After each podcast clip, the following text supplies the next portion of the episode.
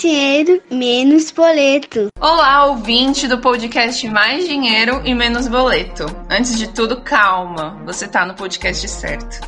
Meu nome é Letícia Cardoso e eu fui convidada pelo Geraldo para falar sobre o protagonismo feminino no trabalho e nas finanças, que é um tema muito importante, né, Geras? É isso mesmo. Hoje o programa será literalmente diferente. Eu vim aqui rapidinho cumprimentar vocês, porque hoje eu também vou ser ouvinte. A minha amiga Letícia vai comandar o programa de hoje. Lê, seja bem-vinda à família Mais Dinheiro Menos Boleto. Quero deixar aqui registrado que é uma honra dividir esse projeto com uma amiga. Bom programa para você. Obrigada, Geraldo. A honra é toda minha. Então, ouvinte, eu queria te convidar para mergulhar na entrevista de hoje, que vai falar sobre o protagonismo feminino na economia. Quais são os avanços, a inclusão, os desafios, o futuro. E para falar de economia, a gente também vai discutir o mercado de trabalho. Ao longo do programa, você vai ouvir diversos relatos de mulheres incríveis que compartilharam suas experiências com a gente. Olha aí, quem sabe faz ao vivo, bicho! Para começar, eu vou conversar com a Mônica Costa, economista e idealizadora do projeto Grana Preta, que vai me ajudar a entender um pouco do protagonismo feminino na economia.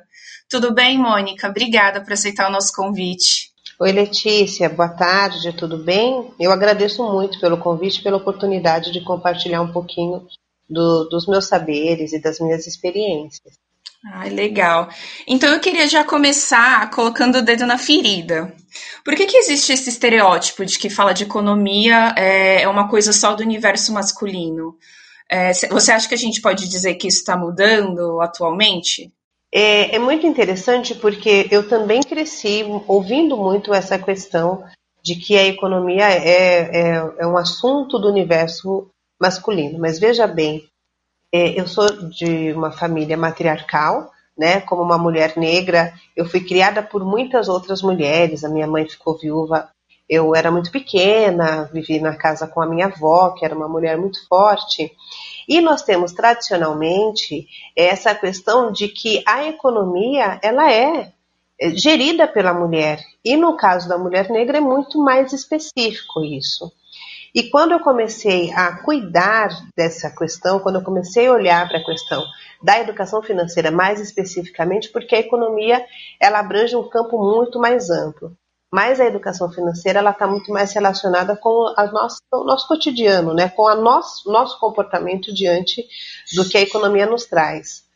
É, e eu fui perceber que justamente aquilo que vem sendo é, muito trazido e apresentado por homens né, com uma um, com uma autoridade que parece que é um conhecimento exclusivo, são saberes que eu já conhecia dentro de casa.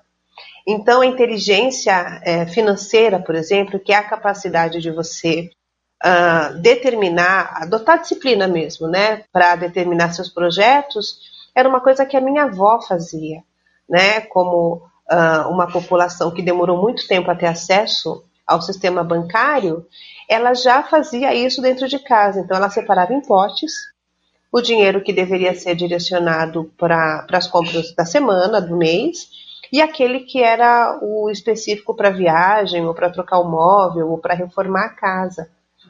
Então, é, eu acredito que são estereótipos que são criados e que muitas vezes a gente acaba acreditando, mas sem sequer fazer nenhum tipo de de vasculhar minimamente. Eu uh, não precisei muito, sabe, para perceber que esse era um estereótipo que precisa ser derrubado, até porque uh, nós mulheres uh, assumimos grande parte né, das responsabilidades nas casas, nos, nos domicílios, e é ali que se faz a gestão da economia efetivamente, né? É interessante você ter falado também dessa questão do matriarcado, porque quando a gente fala do patriarcado e do capitalismo, é como, principalmente é, antigamente, né? Como se a mulher trabalhasse para o homem desenvolver a carreira, né?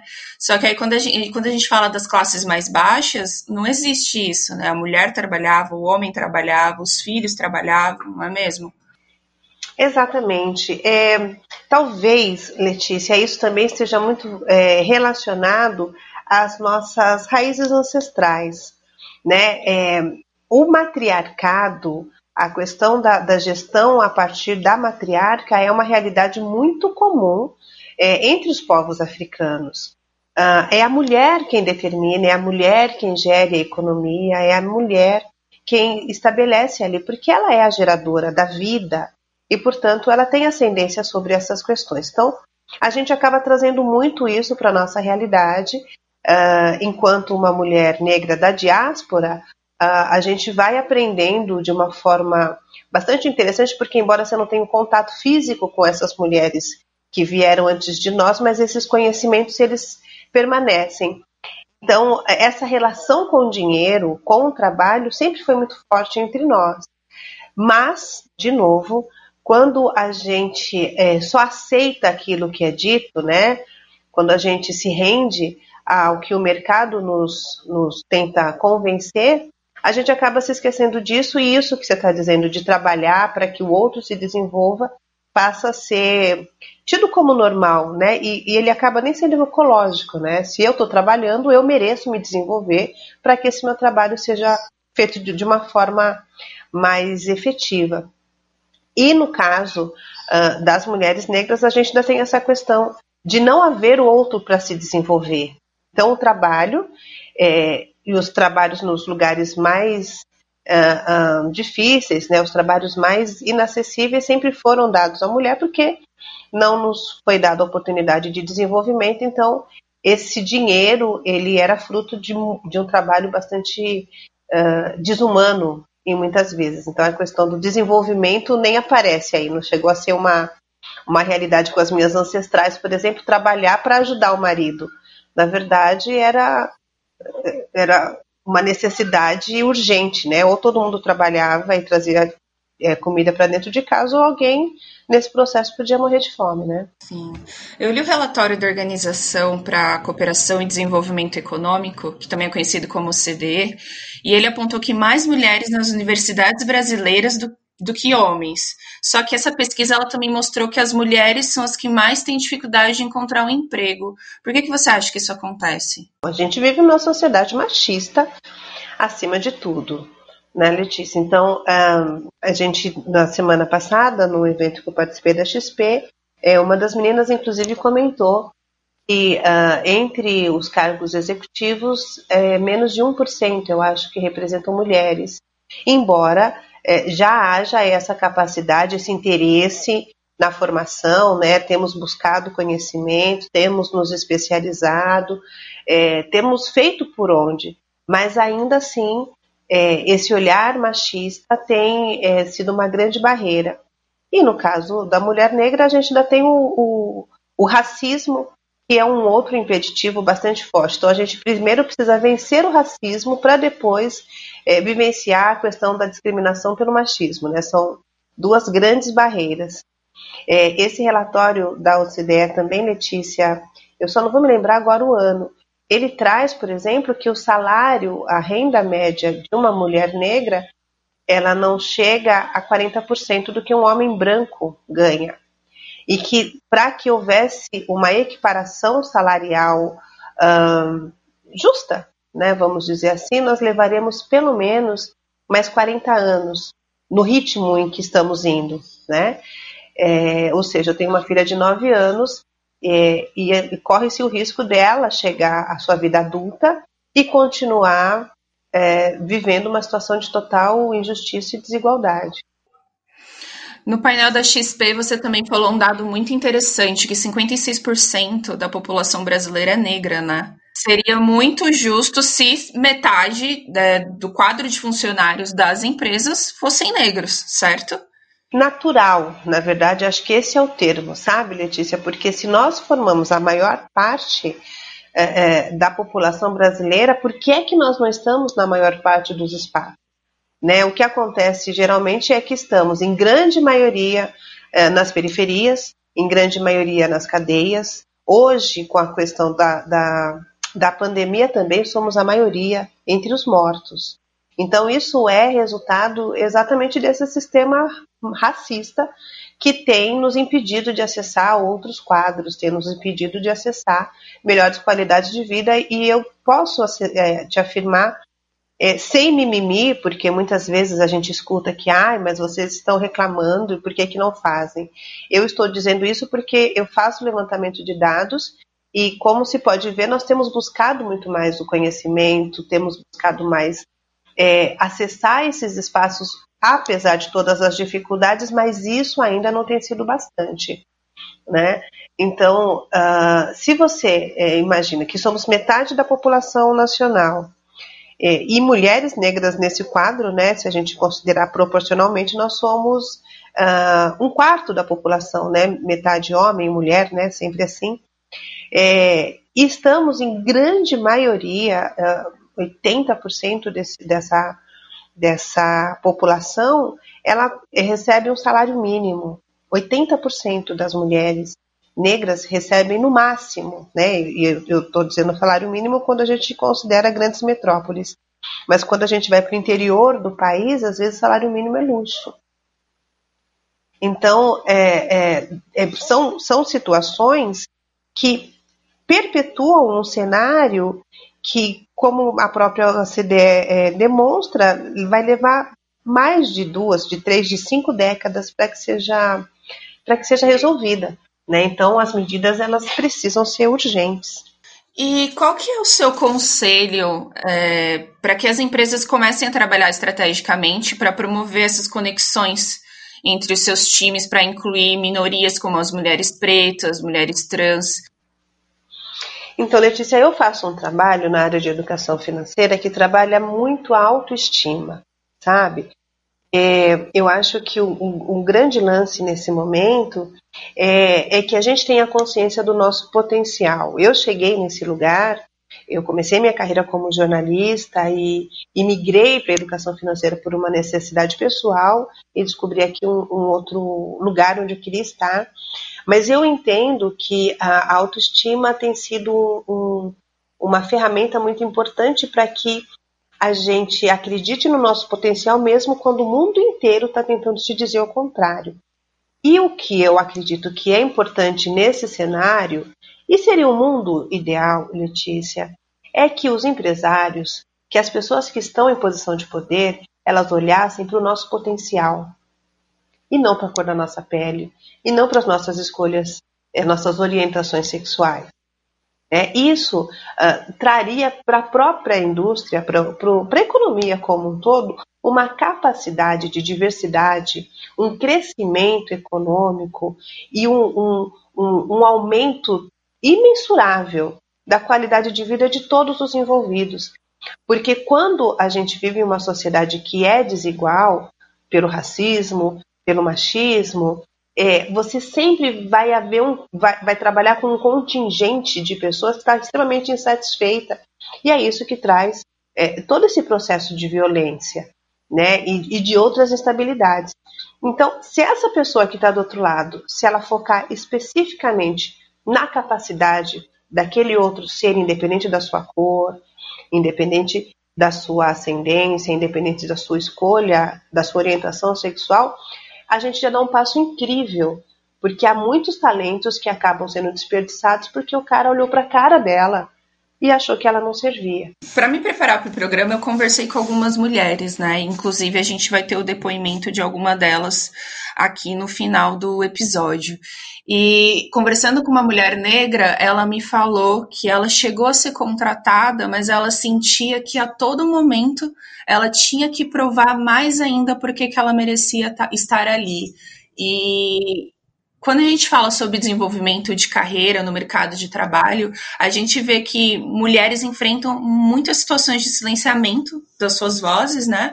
E até mesmo redução de oportunidade para elas crescerem.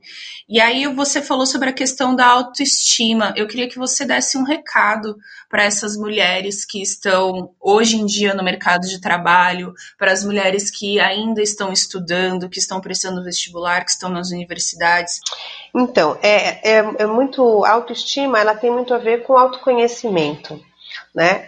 Então, eu falo por mim mesma e, e é, eu, eu cheguei nesse lugar, Letícia, porque durante muitos anos eu trabalhei é, no jornalismo, trabalhei em grandes empresas durante mais de 20 anos. Nunca me senti reconhecida e sempre achei que a culpa era minha. Que eu não era competente o suficiente, que eu não sabia o suficiente, que eu não fazia o suficiente. Porque eu vivia num ambiente onde as pessoas, mesmo de forma. É, às vezes você não precisa dizer, né? Mas o seu comportamento, a sua postura já traz o recado. Me faziam acreditar nisso. Isso me fez muito mal, adoeci, é, enfim, passei muito tempo longe dos meus filhos porque eu queria me dedicar mais e mais e mais, sem entender que o problema não era eu, o problema são eles. Quando eu entendi que eu tinha potencial, que eu tinha competência e talento, porque afinal de contas, é, o mercado jornalístico ele é um mercado elitista, bastante concorrido. E para uma mulher preta segurar por 20 anos nesse ambiente, sair de uma empresa, estar em outra, até hoje eu recebo convites para produzir matérias, é porque eu tenho algum talento né? E isso se deve exclusivamente à minha capacidade. Não tenho olhos azuis, não tenho cabelos loiros, então eu não era o perfil de mulheres que eles iriam admirar e, e que me dariam um cargo ou um emprego uh, por conta dos meus atributos. Foi a minha capacidade que me manteve lá por 20 anos. Mas eu só entendi isso quando eu saí desse lugar, quando eu consegui respirar e quando eu consegui olhar para mim. Então, o que eu digo hoje para as meninas, acima de tudo, é que o grande investimento, o primeiro passo, é justamente se conhecer. Entenda os seus talentos, entenda as suas competências, saiba o quanto você é importante e especial.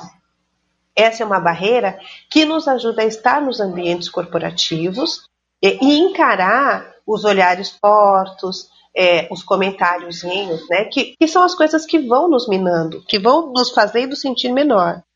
Então, se você tá com, se você tem certeza de quem você é, nada disso vai te impedir de estar nesses ambientes. E essa também é uma forma muito cruel de retirar grandes talentos de grandes empresas, porque, como você mesma disse, é, essa, essa a, a ideia de você sair de dentro da tua casa, se deslocar até uma empresa onde você não se sente bem, isso adoece né? Isso vai te, te minando por dentro. A gente dedica pelo menos oito horas do nosso dia ao ambiente de trabalho, então a maior parte da nossa vida a gente passa trabalhando. E se você passa a maior parte da sua vida acreditando que você não é capaz, acreditando que você precisa fazer mais, é extremamente é, destruidor, né? Então o meu conselho é esse, né? É, conheça os seus potenciais e nós todas, nós todas temos muitos potenciais. É, acredite neles, é, acredite no seu talento, na sua capacidade, e quando você estiver imbuída desse poder, não vai ter nenhuma sociedade que seja machista ou que seja racista ou nenhum tipo de fobia vai te tirar daquele lugar porque você vai entender que você só chegou ali porque você merece estar. Sim. E com a sua experiência, Mônica, eu queria que você me contasse um pouco como que você tem visto a inclusão de mulheres pretas na economia. Tem sido muito bacana, Letícia. É, especialmente nesse universo da educação financeira, nessas estratégias, há outras mulheres incríveis fazendo trabalhos maravilhosos nesse setor, e isso é, é muito estimulante, porque a gente começa a perceber que as que estão vindo nesse momento elas começam a se espelhar. Eu mesma tenho algumas, conheci algumas meninas que decidiram é, é, investir mesmo nesse mercado, trabalhar na área de economia, na área de finanças, é, depois de terem visto outras mulheres pretas trilhando já esse caminho. Então, é, eu fico muito feliz por ver outras mulheres ingressando nesse mercado, claro que nós ainda vivenciamos uma série de, de desafios, é, ainda precisamos é, vencer muitas barreiras, mas a gente está muito mais consciente disso. Então, quando você conhece é, qual é o seu desafio, onde você está, você tem condições de se preparar melhor para enfrentá-lo, né? Durante muito tempo, isso era, era um fantasma que rondava aqui, sem que você tivesse certeza de onde ele estava exatamente. E, e reconhecer o inimigo também te ajuda a se preparar melhor para a guerra. Então, eu tenho visto a inclusão de mulheres pretas é, nesse mercado com muito bons olhos. Tenho notado que essa, esse é um caminho que pode e que fatalmente vai ajudar as próximas gerações e especialmente a população negra, porque a representatividade é uma ferramenta muito importante para que você se sinta à vontade em determinados espaços. E a economia, como a gente começou essa conversa, sempre foi tida como um lugar exclusivamente masculino e branco. E aí, quando você começa a ver outras pessoas como você naquele ambiente, você começa a falar: bom, então acho que eu vou lá, porque se ela já chegou, está inteira, está tudo certo, então acho que eu posso me aproximar também, conhecer um pouco melhor desse lugar e dominar esse assunto e usar essas ferramentas a meu favor também. Então, é, tem sido um movimento muito bonito, assim, um movimento muito potente, porque a gente começa a entender que esse é um espaço que a gente consegue ocupar com, com muita facilidade, talvez facilidade não seja o termo, mas com, nossa, com as nossas habilidades, com os nossos saberes, com aquilo que nós já trouxemos das nossas ancestrais, a gente volta a aplicar e tem dado muito certo.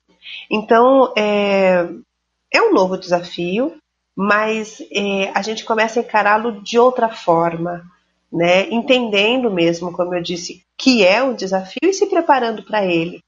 Né? Então, é, vejo com bons olhos, né? ninguém está abrindo porta, a gente está metendo o pé de novo né? Tem sido assim, historicamente, está tudo certo. Mas, é, mas tem havido muitas portas se abrindo nesse processo e, e, e que se mantêm abertas para outras passarem. Então tem sido tem sido um movimento bem bacana. E como que está o cenário de igualdade salarial para a mulher negra na área da economia? A gente bate muito nessa tecla porque ela precisa ser repensada a gente ainda não está nos postos de poder, não somos nós que decidimos os salários. Então, uh, eu posso te afirmar que ainda não houve grandes mudanças, né? É, eu sei que há homens e mulheres em, em, cargos de poder que estão nos ouvindo e que podem até achar muito legal o que eu estou dizendo, mas que não vão mexer no salário deles e que também não vão dizer, ligar para o RH e falar: olha, tá vendo toda essa negrada que está aí? Pode dobrar o salário deles porque é o mínimo que eles merecem receber. A gente sabe que o processo não vai se dar assim. Né? Mas quando, por exemplo, quando eu trabalho com educação financeira e eu começo a aprender a lidar com os recursos que eu produzo e mostrar para as mulheres negras que nós fazemos muito dinheiro, o problema não é ter dinheiro, o problema é saber cuidar dele. Essa mentalidade vai nos ajudar a fazer com que essa diferença no médio prazo seja, seja mudada vai partir da gente, Letícia.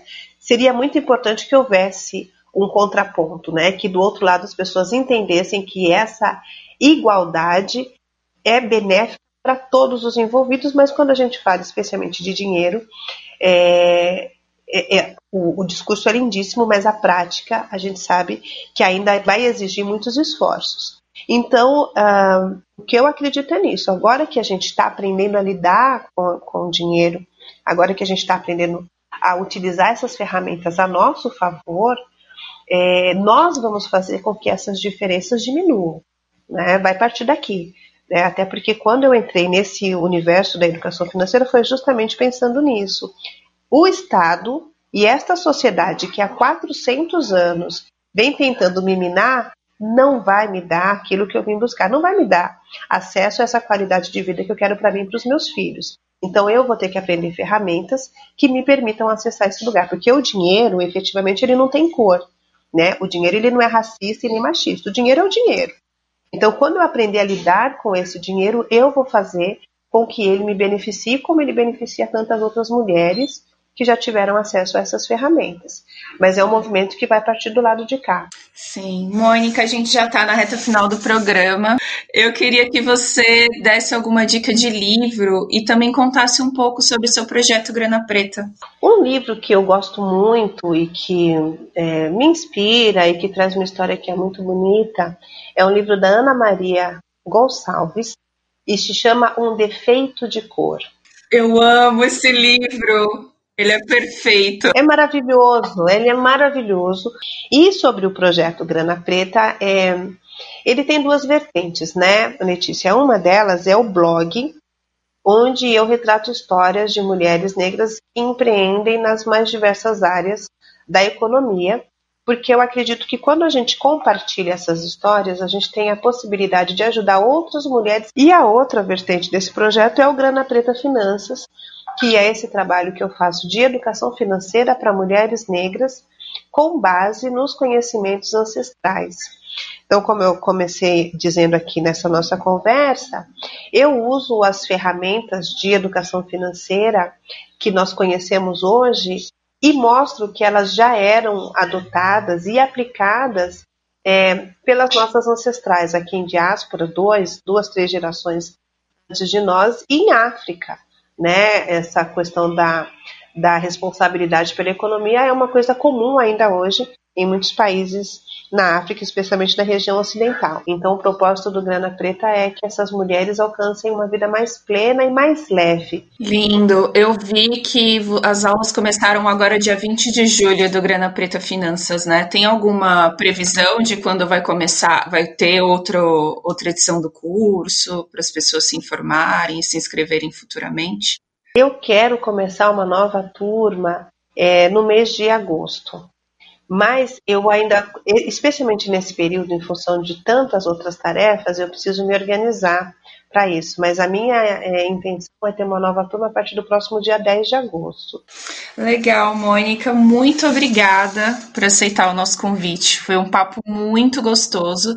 E eu queria que você dissesse para quem está escutando a gente como que é possível encontrar, entrar em contato com você. Também gostei muito da conversa. Quero agradecer a você, ao Geraldo, pelo convite, fiquei muito lisonjeada. É, fico muito feliz com essas portas que se abrem, essas conexões que a gente vai fazendo.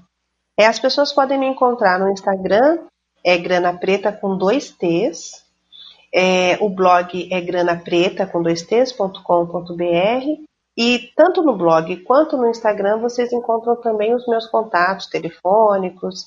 É, o LinkedIn é Grana Preta Finanças. É, e nesses canais vocês podem encontrar também meu WhatsApp para que a gente possa, se quiserem, né? Para que a gente possa se aproximar um pouco mais. Massa, Mônica, muito obrigada. Foi um prazer falar com você, viu? E parabéns pelo seu trabalho e pelo seu projeto. Mas antes de acabar o programa, vamos ao quadro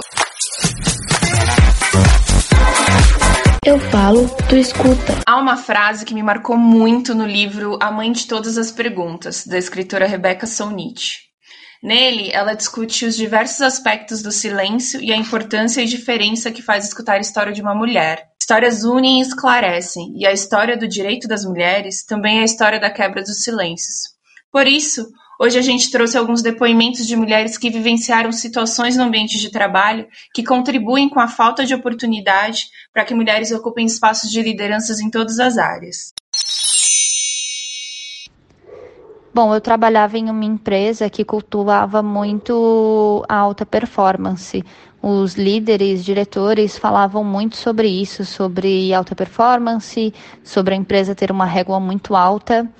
É, e no dia a dia é, e nos processos de avaliação mesmo de funcionários, eu nunca tinha feedbacks positivos assim sobre o que eu estava fazendo certo, sobre o que o meu trabalho era bom.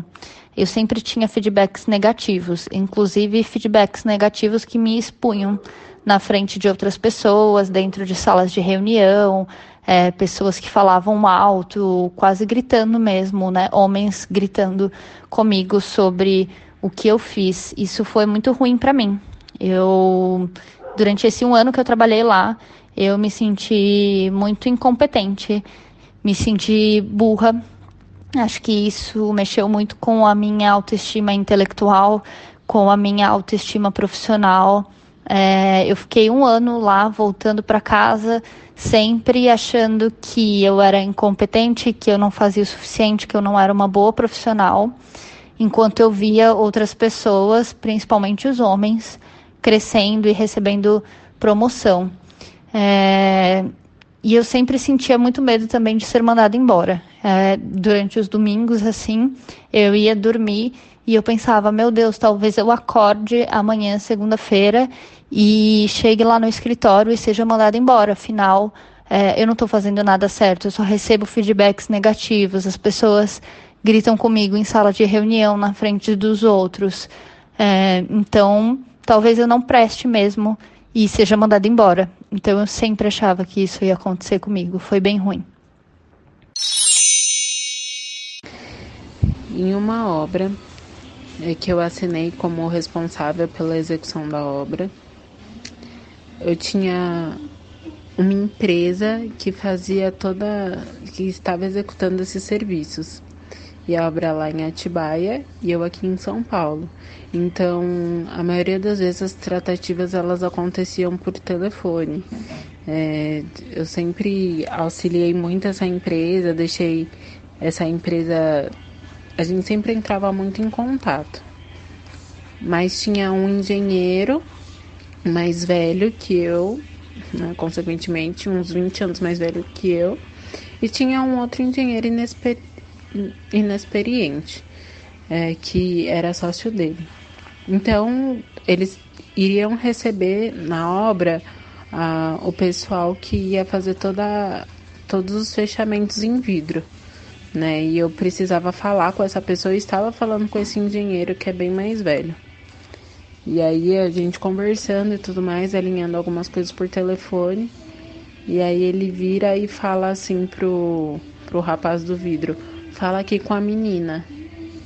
Aí eu falei, oxi, menina? Eu sou arquiteta, responsável pela execução da obra, eu não sou uma menina. Eu sou uma profissional e eu quero ser respeitada como uma profissional. Então, dentro da obra foi uma das coisas que eu vivi que mais me marcou e me fez olhar que o mundo não é tão colorido como ele é pintado quando a gente sai da faculdade. Frequentemente, quando eu estou lecionando alguma palestra, quando eu estou lecionando uh, um treinamento ou facilitando alguma dinâmica, um homem me interrompe. É, e não só me interrompe, como muitas vezes acaba repetindo aquilo que eu falei como uma espécie de validação. É, e isso já me fez questionar muito no passado se eu realmente sei do que eu estou falando, se eu sei do que eu estou lecionando, se eu sei do que eu estou facilitando. É, mas hoje eu entendo é, que isso é fruto de uma sociedade machista. Uma vez eu entrei em uma reunião é, remota com um cliente super estratégico e nessa ligação é, remota era predominantemente feminina, então tinham muitas mulheres ali.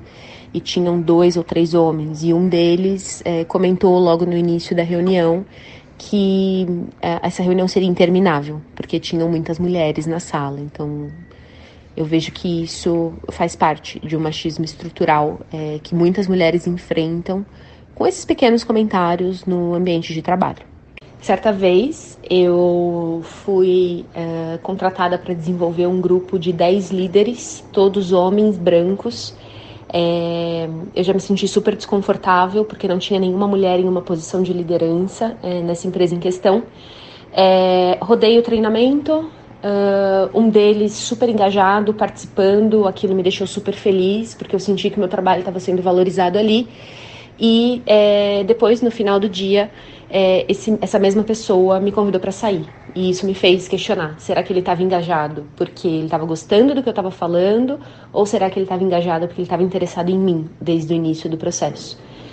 É, então, acho que são coisas que acontecem é, que, enfim, acabam é, impactando um pouco a autoestima de uma mulher é, em questões intelectuais frente a uma Bom, eu acredito que, como todas as mulheres, ou pelo menos a maioria delas, eu enfrentei uma situação é, no que diz respeito a gente se sentir diminuída e menosprezada dentro da própria casa com o próprio parceiro nessa área financeira. É, quando eu tive o meu filho, eu trabalhava no, no segmento né, da, de educação infantil e eu tentei conciliar né, a minha vida de mãe e amamentando, é, puerpério, tudo isso com o meu trabalho. Infelizmente, é, por motivos de saúde mental, eu não consegui. Né? Eu vinha ter uma síndrome do pânico e eu é, saí do meu trabalho. E quando eu saí desse trabalho, eu, eu, eu e o meu é, companheiro, a gente, na época, a gente não chegou a ter uma conversa assim sobre, ai, vamos dividir tais e tais despesas, vamos fazer isso ou aquilo. E todas as funções da casa que já eram minhas, elas pesaram mais ainda porque eu estava dentro de casa agora. Então, se eu estava trabalhando, se eu não arrumava as coisas, era porque eu estava trabalhando. Eu tinha. É, pro meu parceiro, eu tinha uma desculpa, agora eu não tinha mais. Então, eu tinha que manter a casa é, um brinco e eu tinha uma. Uma sensação muito horrível, assim, de, de, de me sentir totalmente desvalorizada porque ele jogava é, coisas básicas é, de dinheiro na minha cara. Então ele falava que eu comia muito. Então ele gastava muito em mercado, porque eu comia muito. E, e claro, eu, eu era uma mulher que eu amamentava, né? Então a gente come, a gente sente muita fome. Pelo menos comigo foi assim. E, e eu me sentia muito triste porque eu não comprava nada, absolutamente nada para mim. É, e a, a minha sogra da época, é, eu falo da época porque eu me separei, né? Não dá pra ficar com embuste desse. Mas a minha sogra, na época, ela me dava dinheiro. E ela me dava dinheiro escondido dele. E tem uma história, assim, que, que eu gostaria de compartilhar também, que é um processo de desconstrução muito forte ainda pra gente, né? Esse de entender, de, de ter empatia com as outras mulheres, porque nós fomos ensinadas, né, a, a não amar umas às outras, a ter inveja e coisas desse tipo. E e eu acho que existe um lugar ainda mais profundo, ainda uma ferida mais profunda quando a gente fala de mulher mãe, porque deixaram lugar para nós, para nós mães, né, mulheres mães, que é o lugar da mãezinha, e a mãezinha não pode ocupar espaços de fala, espaços de poder. É claro que nós estamos lutando muito para que isso mude. E eu me lembro de, de um dia estar tá na faculdade e meu filho está doente, ele está com a minha mãe, e ele estava num quadro alérgico, precisava ser levado para o hospital e eu precisava apresentar um trabalho para nota, tinha que apresentar aquele trabalho e pedi para um grupo para eu passar na frente, apresentar antes e poder ir embora para levar meu filho para o hospital. E eu fui assim severamente humilhada por uma das das integrantes do grupo que era uma mulher, e isso me feriu muito na época. Eu fiquei muito chateada que encarar outra mulher nesse lugar de, de você não ter empatia por uma mãe que está com um filho doente no hospital. Mas eu aprendi bastante com isso e hoje eu só desejo que, que ela não, não precise experimentar isso que eu experimentei, né? Porque que a gente possa avançar, não retroceder. Duas experiências que eu tive. Uma eu acho que foi mais pela questão da cor da pele e a outra foi mais pela questão de ser mulher, né? É, uma experiência foi quando eu trabalhava como estagiária, só que na época trabalhava-se oito horas, não é igual ao estágio agora, né? Que o pessoal trabalha seis horas por dia. Na teoria, a minha gestora, ela não ficava, ela ia quando ela queria, não ficava lá. Então eu, como estagiária, tomava conta da área inteira de comunicação.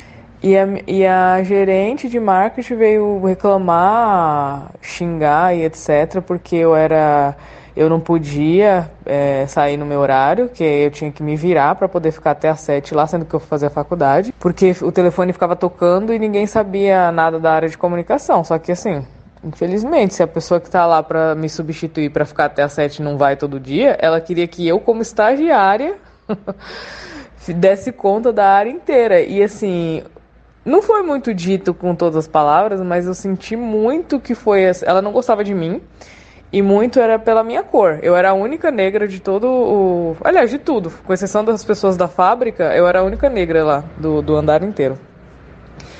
E ela deixava muito claro, assim, a, a repulsa que ela tinha com pessoas negras. Então, tipo, eu senti que foi uma discriminação que ela fazia comigo, porque eu trabalhava as minhas oito horas e ela queria que. Ela ainda falou que não se importava com a minha faculdade. Tipo, o importante era eu ficar lá para atender o telefone, como se eu tivesse que ser empregada dela, entendeu? E aí eu falei para minha gestora, falei, olha, aqui é um estágio. Eu não vou parar de fazer faculdade por causa desse emprego. Eu posso arranjar outro emprego para trabalhar menos, inclusive. E aí deu um puta uma briga entre as duas lá, mas no final eu fiquei trabalhando oito horas. Mas ela tinha uma raiva tremenda de mim. Ela mal olhava na minha cara. Um segundo episódio sobre uma agência que eu trabalhava. O, o, a pessoa que era dona da agência era extremamente machista homofóbico, gordofóbico, era extremamente tudo de ruim que uma pessoa podia ser. Ele tentava fazer a social assim com todo mundo, mas no final das contas era bem nítido. Eu, eu acho, eu acho que ele só não era racista. Não vi nenhum episódio. Muito essa coisa de chamar as pessoas de burro, etc. E uma vez ele. Eu nem lembro direito o que foi que eu fiz, assim. Acho que foi alguma coisa que ele queria que eu fizesse de um jeito, eu fiz de outro e deu errado, enfim, num, num trabalho de assessoria de imprensa. E ele falou que eu era burra me chamou de burra. E é engraçado que na hora eu acho que eu fiquei tão paralisada assim com o que ele falou que eu não consegui me defender na hora. Eu não lembro se eu respondi, se eu não respondi, enfim. E eu fiquei paralisada, eu fiquei muito brava comigo mesma depois por não ter falado nada, sabe? Mas é o que eu acho que a gente não espera, né? Na agência que eu trabalho atualmente, eu também sou a única negra. E eu, eu tenho quase certeza que tudo que eu faço é repassado depois para ver se realmente foi certo. Mas ninguém nunca me diz, sabe? Mas na verdade, vou falar bem a realidade para você. Eu acho que eu criei na minha vida um bloqueio ou alguma coisa no meu cérebro para esquecer essas coisas ruins que a gente passa, porque ao longo da vida a gente passa por tantos, tanto por ser mulher, por ser negra, por vir da periferia. Forte, né?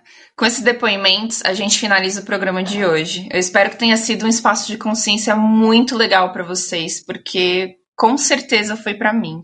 E que também tem impulsionado todos os ouvintes a aplicarem mudanças essenciais que contribuem com o empoderamento profissional e financeiro feminino na economia. Valeu, Geraldo. Foi massa estar aqui à frente do Mais Dinheiro e Menos Boleto, que tem essa proposta tão bonita de falar sobre finanças e investimentos de forma gratuita para todas as pessoas. Como que foi aí para você escutar a entrevista de hoje e os depoimentos das mulheres que contribuíram, contribuíram com o programa de hoje? Aprendi demais como ouvinte hoje a dar espaço para as mulheres falarem sobre economia, que é essencial para aplicarmos as mudanças que o mercado precisa. E uma curiosidade para quem está ouvindo, quando iniciamos a nossa pauta, eu jamais imaginava que receber tantas histórias impactantes como essas que nós recebemos. Isso só reforça a importância de discutir cada vez mais esse tema, não só aqui, mas em diversos espaços. É, e não, não só discutir o tema, também como dividir histórias, né? Dividir experiências. É, uma curiosidade é que a gente, eu, pelo menos, tive um grande número de depoimentos de mulheres que não quiseram se identificar. Algumas até mesmo não quiseram gravar com a própria voz, elas preferiram me contar a história. Então, isso só reforça o quanto alguns ambientes de trabalho são opressores e que a gente tem que mudar isso para todas as mulheres e todas as minorias. É isso aí, gente. Obrigada, ouvinte, por ter me acompanhado nesse papo de hoje e todos que fizeram esse programa acontecer. Quem quiser estender essa conversa comigo, é só mandar uma mensagem lá no Instagram, arroba Cardoso, com Let's, dois Es. E se você tem alguma dica, sugestão ou dúvida sobre este e outros temas ligados a investimento e finanças pessoais, mande sua pergunta pelo Instagram do Geraldo, arroba Geraldo Rabiscos, que ele vai estar tá lá pelos próximos dias. Muito obrigada e até a próxima. Beijo, valeu!